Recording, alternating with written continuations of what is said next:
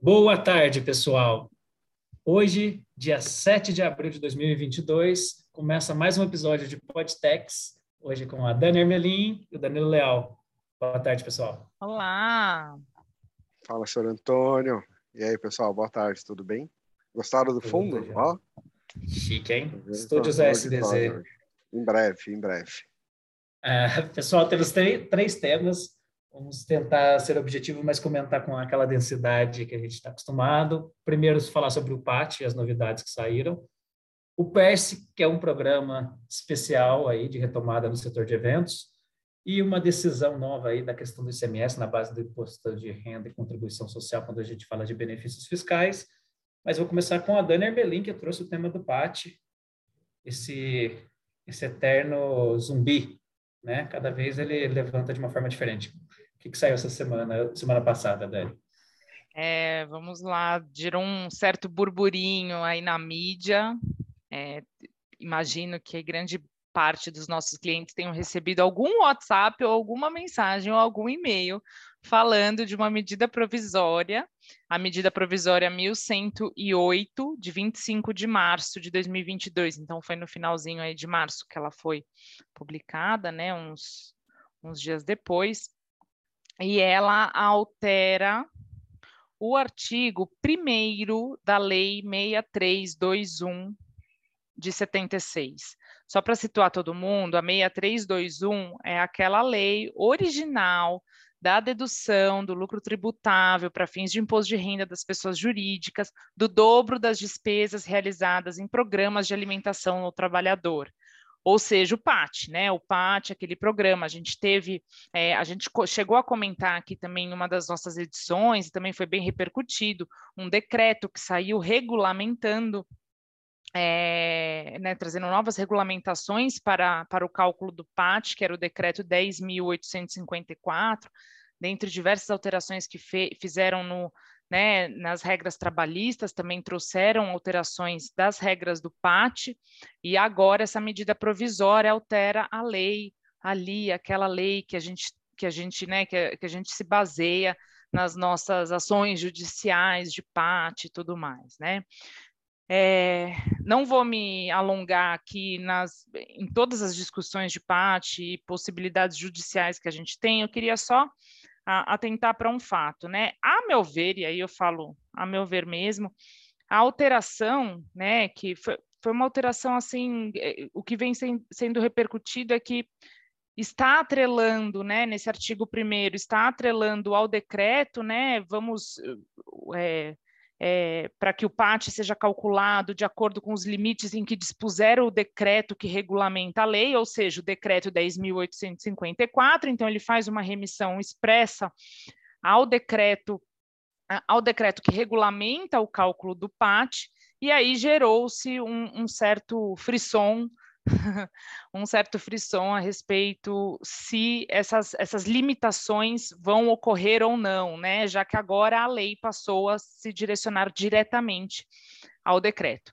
O ponto é que, é, ainda assim, né, a meu ver, essa alteração ela não é diferente do cenário que a gente já tem. A gente, depois lei 6321, a gente teve diversas alterações, diversas tentativas desses limites, de, de imposição de limites inconstitucionais do PAT, é, e, e, o próprio, a própria exposição de motivos dessa medida provisória, 1108, coloca como é, objetivo principal é, abranger a, os novos arranjos de pagamento, essa nova estrutura complexa dos meios de pagamento que, que, né, que estão atreladas aos vales de alimentação, aos vales refeições. É, então, o, o, que o objetivo maior é abranger o PAT para que ele para que ele abarque essas, essas empresas também e fique tudo regulamentado com as regras rígidas do PAT, com o seu objetivo é, original de fornecer é, né, alimentações com valores nutricionais para os seus trabalhadores, etc., todo aquele contexto do PAT. Então, o objetivo maior dentro de um contexto de arranjo de pagamento dessas novas empresas que emitem vales, etc., esse é o objetivo maior da, da MP e até do próprio decreto 10.854.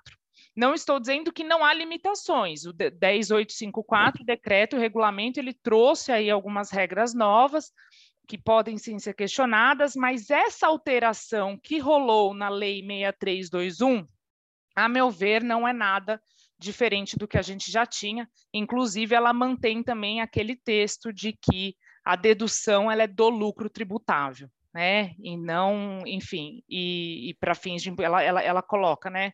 Deduzir do lucro tributável para fins de apuração do imposto sobre a renda, o dobro das despesas comprovadamente realizadas. Então, a alteração, o, a, o mecanismo da dedução do lucro tributável, a meu ver, não muda do texto original, e o objetivo também acredito que tenha sido diferente aí e que talvez não, não seja tão complexo e tão diferente do cenário que a gente já tem. Falei, hein? Desculpa. Não, não, não. Eu, Entendi. tá claro.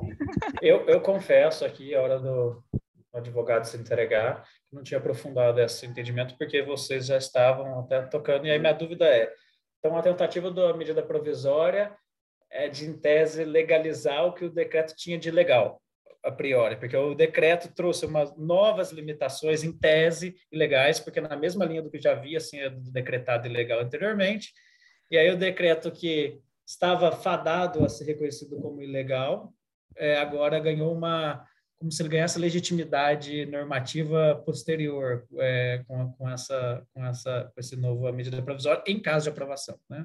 Perfeito. Eu gosto assim, eu gosto quando eu não problematizo e aí chega o advogado, outro advogado e problematiza no meu lugar, porque é isso mesmo, Tonico.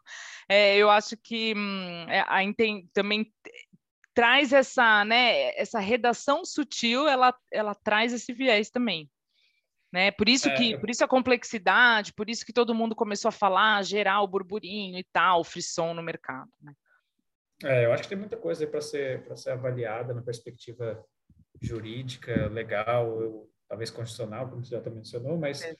uma delas é essa: se o decreto nasce numa situação em que há reconhecimento de legalidade dele, norma posterior é, vem e traz esse traz a base legal para que ele seja válido, legítimo dentro do ordenamento, precisa de um novo decreto? Talvez seja uma outra pergunta tem várias nuances, várias possibilidades dentro disso tudo, mas eu acho que o recado está dado, né? A gente sabe que o PAT vai apresentar uma necessidade maior de avaliação, tem uma tentativa reiterada por meio do Poder Executivo de tentar é, limitar mesmo, porque de fato, talvez lá no início a, a, ideia era algo mais simples, ou mais focado numa população mais é, exposta com relação à alimentação, e hoje é, há um, um uso mais mais amplo desse benefício, mas dentro de padrões legais. É, o que não deixa de ah. ser o objetivo do PAT, né? Não deixa de ser, mas tem essa Perfeito. tentativa de limitar. Boa. Muito bom, muito bom. O ponto 2 é meu, é o PERS, Programa Especial de Retomada do Setor de Eventos. É, basicamente é um só, programa que traz... Só fazer, claro. já, antes, vou fazer uma piada. Toda vez que fala de Pérsia, assim, me, me vem a cabeça parece Perseu, nome. sabe? Perseu, vem... Não, para mim parece o um nome. Parece que eu tô falando, não, sabe o Pérsia, né? Parece que é o, o nome, o apelido de alguém. Ai, céus, a cada nome criativo dos programas que a gente tem nos regimes, mais uma siglinha, exato. É o, e essa, essa ninguém, hein? E essa é daquelas que eu duvido, duvido, salvo raríssimas exceções, é, vão conhecer. Então, acho que realmente é um é. assunto legal de você botar na mesa aqui, viu? E não é pouca coisa, não é pouca coisa. Talvez era para era ser, mas virou uma coisa grande. Basicamente, o PERS ele é um programa que tenta atender aí as demandas de um dos setores mais atingidos, tem em termos de legislação vedando as atividades mesmo durante a pandemia, que é o setor de eventos, né? É, a gente sabe que sofreu muito, né? com, com a, a, paralisia das atividades durante o período de pandemia, e houve aí a, a possibilidade de trazer alguns benefícios fiscais temporários para esse setor. E, a princípio, tinha chegado é, uma, um projeto de lei nas mãos do presidente para sanção, e ele vetou alguns artigos super polêmicos, mas que depois, na hora do Congresso Nacional é, promulgar a lei, o que houve foi que ele derrubou o veto do presidente E, além do que já estava previsto, aceito e definido, que ia haver uma renegociação de dívidas tributárias, basicamente um programa de recuperação e de parcelamento da tributação, junto à PGFN, voltou-se com essa derrubada do veto a previsão de que torna-se, é, aplica-se a alíquota zero por 60 meses para diversas empresas, quinais específicos ligados ao setor de eventos, dos tributos de imposto de renda, contribuição social, PIS e COFINS, ou seja, alíquota zero por 60 meses para todas as empresas do setor. Não é pouca coisa, pessoal, em termos de, de valores. E começou, a, a informação ainda não está muito divulgada, a gente acompanha um pouco aqui, rastreia os dados, e a gente vê que tem muita gente ainda, até do setor mesmo, que não está ciente dessas informações. Há uma dificuldade muito clara de como procedimentalizar isso, já que é uma regra muito específica, a Receita ainda não se manifestou. A minha opinião pessoal é de que deve vir algum tipo de normativa, algum tipo de é, instrução, instrumentalização e, claro, algumas regras novas, né, que sempre vem no, no corpo de uma instrução normativa. E a gente tá, já viu esse filme antes, em outras searas, é, há uma tendência de que haja uma limitação do que está previsto em lei. É, pode ser que essa limitação esteja nos padrões esperados da legislação, pode ser que ela extrapole, mas de qualquer forma, é uma zona cinzenta muito grande para quem lê a Lei 14.148, de 3 de maio de 2021, que prevê esses benefícios para quem já estava com as atividades e os quinais que são listados numa portaria do Ministério da Economia ligados ao setor de eventos, e ele tem quinais de todos os tipos, mas há uma previsão ali no artigo 2 que contextualiza basicamente o setor de eventos que realiza ou comercializa congressos, feiras, eventos esportivos, shows, espetáculos, festivais, é, de uma forma direta ou indireta, e é importante assim, indireto, vai trazer também bastante discussão, é, o setor de hotelaria em geral, a administração de salas de exibição cinematográfica também foi muito impactada, é, e continua sendo impactada, e a prestação de serviços turísticos também tem ali uma lista de quinais e talento desse programa é, o tamanho do, do, do, do, buraco aí que isso vai trazer, né? A gente ainda não sabe, mas de fato esse setor foi muito afetado. Não foi o único, mas foi um dos mais afetados certamente. E o benefício fiscal é gigante e a gente vai acompanhar aí é, o desenrolar dessa instrumentalização por parte da Receita, porque em tese já está valendo a contagem de 60 meses, embora não ah. tenha clareza de como vai ser aproveitado isso. Ou seja, gigante, né? Uma oportunidade gigantesca para muitas empresas que estão no setor, né? E, e, é engraçado porque é um assunto que praticamente não está falando. Claro que é um, é um pouco nichado, mas é um nicho bem grande, né? Você está falando como um todo, você pega, meu, uma... Eu até estava brincando esses dias, falei, próxima vez que eu sair de férias, chegar numa pousada no hotel, falar assim, você conhece o Percy? Eu vou começar a falar, quem? Ele não se hospedou aqui essa semana, não. É. Mas é isso, não dá para deixar esse tipo de coisa passar, né? Como a gente sabe que muita empresa deixa, e não são empresas pequenas, né? não, não, não estamos falando da pousadinha ali do litoral norte, tem empresa de porte grande, assim, cadeias de restaurantes e tudo mais, que podem estar deixando isso tudo passar, né?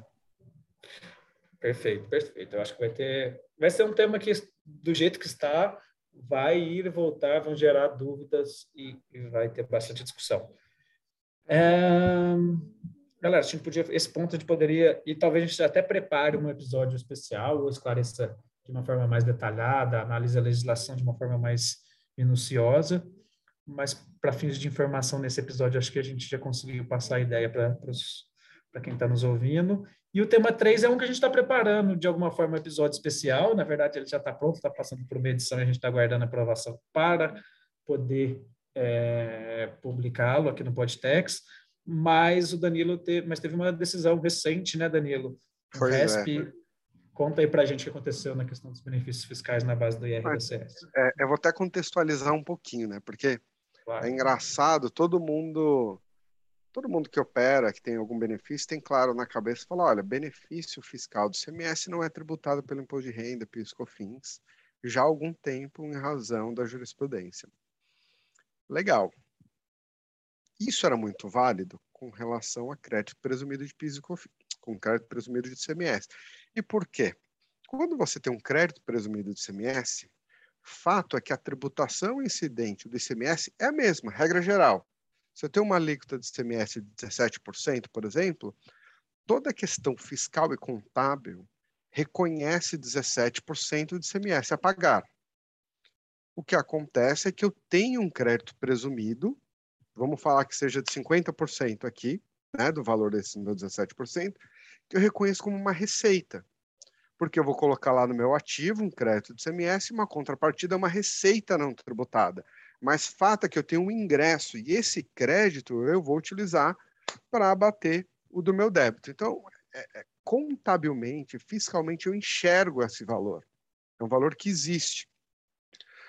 O que que. E aí a, a criatividade dos advogados como um todo, eu não estou criticando aqui, nem, nem, nem, falando bem nem mal, mas é, descrevendo o que aconteceu, você começa a analisar a legislação e ela te permite interpretar que benefício fiscal é qualquer incentivo concedido em alguma medida pelo poder público. Então, alguns escritórios e alguns advogados começaram a argumentar que, olha, não é só o crédito presumido, é uma redução de base de cálculo, é uma isenção, até diferimento. Teve gente que argumentou que você não poderia tributar pelo imposto de renda. O que, que aconteceu? Os juízes, como um todo, se fundamentando basicamente nessas decisões de crédito presumido, falaram: realmente não tem que tributar, ponto final. Só que ninguém fez uma reflexão um pouco mais acurada no que tange a, a essência dessas, dessas outras rubricas, né, desses institutos, porque eles são diferentes. Enquanto no crédito presumido eu de fato reconheço uma receita para bater, para quitar aquela minha, o meu débito de CMS, numa redução de base de cálculo, é como se eu reconhecesse o valor líquido já. Né? Então, ao invés de eu reconhecer 17, eu vou reconhecer 4, 5 ou é, é, 8,5, se fosse o nosso exemplo, de 50%. Então, a grande questão é que, enquanto no crédito presumido eu reconheço o débito e abato com uma receita, que é o meu crédito presumido, numa isenção eu já reconheço o valor líquido. Mas o argumento que começou a surgir no mercado que, olha, aquele valor que foi isento, eu deveria abater do meu imposto de renda. Eu crio esse valor de forma fictícia e abato do meu imposto de renda. E as decisões estavam vindo todas favoráveis. E eu já tinha cantado essa bola. Por coincidência, eu e o Antônio, nós tivemos uma reunião. Até mandar um abraço para o pessoal. Sem citar os nomes, né? Eu cito o nome, mas não falo a empresa. É, a gente estava discutindo exatamente isso e eu deixei muito claro, falei, pessoal, a minha preocupação é que a PGFN já entendeu o que está acontecendo e ela está pressionando, né, os tribunais como um todo para falar, olha, gente, não existe esse valor. Então não está fazendo muito sentido. E eis que ontem foi publicada uma, uma, uma notícia no Valor Econômico, eu vou pegar até minha colinha aqui, é, só para falar até o número aqui, para quem tiver a curiosidade de acompanhar, é o RESP. RESP isso, 968 755. Isso. STJ Segunda da segunda turma. O que, que aconteceu? A segunda turma entendeu o que estava acontecendo, porque a PGFN certamente foi lá e explicou, falou, gente, isso não existe. E a segunda turma basicamente falou, olha, uma isenção ou redução de base que você sequer reconheceu na sua contabilidade, ela não existe nos seus números, não tem o menor sentido você pegar esse valor e abater da sua base de imposto de renda, porque eu estaria invertendo a ordem. Você estaria utilizando um artificialismo para abater o seu imposto de renda. Por quê? Porque aquele valor nunca foi seu, ele nunca existiu. Não é que você ganhou um crédito, você ganhou uma receita. Então, não tem por que abater da sua base uh, de imposto de renda. Por coincidência, a gente tinha comentado, eu tinha essa preocupação, porque uma série de empresas elas acabaram nos procurando, falando: olha, dá para fazer isso administrativamente, ou simplesmente eu reduzir isso. E, e, e a minha preocupação sempre foi essa: falei, gente, uma hora a PGFN vai perceber, isso vai ter problema. Me parece que a forma mais cautelosa, ou pelo menos conservadora aqui, seria fazer por meio de uma discussão judicial. Essa semana a gente estava falando sobre isso, não achei que seria tão rápido para ter uma reversão, mas vem a reversão, não uma reversão, mas vem um julgado que agora gera algum impasse, alguma medida da segunda turma, mas me parece que esse é um assunto que a PGFN vai conseguir em alguma medida reverter. Não posso cravar aqui, pode ser que seja assim é, uma decisão favorável, mas talvez empresas que tenham iniciado essa discussão há mais tempo consigam gerar um trânsito em julgado e vão surfar isso por algum tempo, né, a depender de uma rescisória, aquela questão relativa, relativiza, relativização da coisa julgada no STF. Então, tem algumas outras coisas que podem impactar. Mas, fato, assim como tem uma tese do IPI na importação, que todo mundo também já ouviu falar, algumas empresas podem se beneficiar. Mas o ponto, sem ser a mãe de Iná aqui, longe disso, mas a minha preocupação ela começou a se materializar e talvez a gente tenha um movimento aqui no STJ agora que, que embole o meio de campo e vai ser uma discussão muito bacana de acompanhar.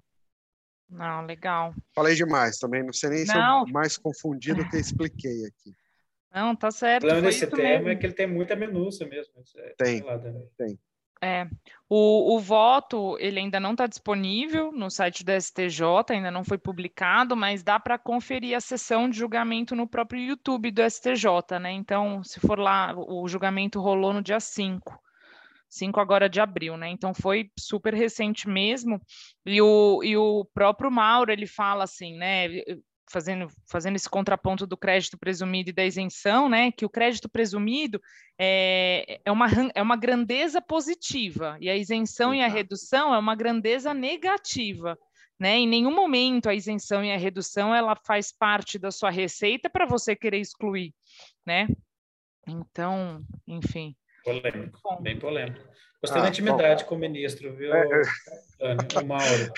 Eu gostei, o Maurão. Eu o Maurão, Ó, mas olha, quem aqui entre nós, tá? Quem quiser assistir, eu não sei, é engraçado, você pergunta para muitas pessoas se eles já tiveram curiosidade, já assistiram alguma sessão de julgamento, só não é tão dinâmico quanto o nosso podtext, tá, pessoal? Então se prepare ali com um cafezinho, lava o rosto, que a coisa é um pouco não é todo mundo que tem a paciência que a Dani teve de ouvir ali o Maurão, né, Dani?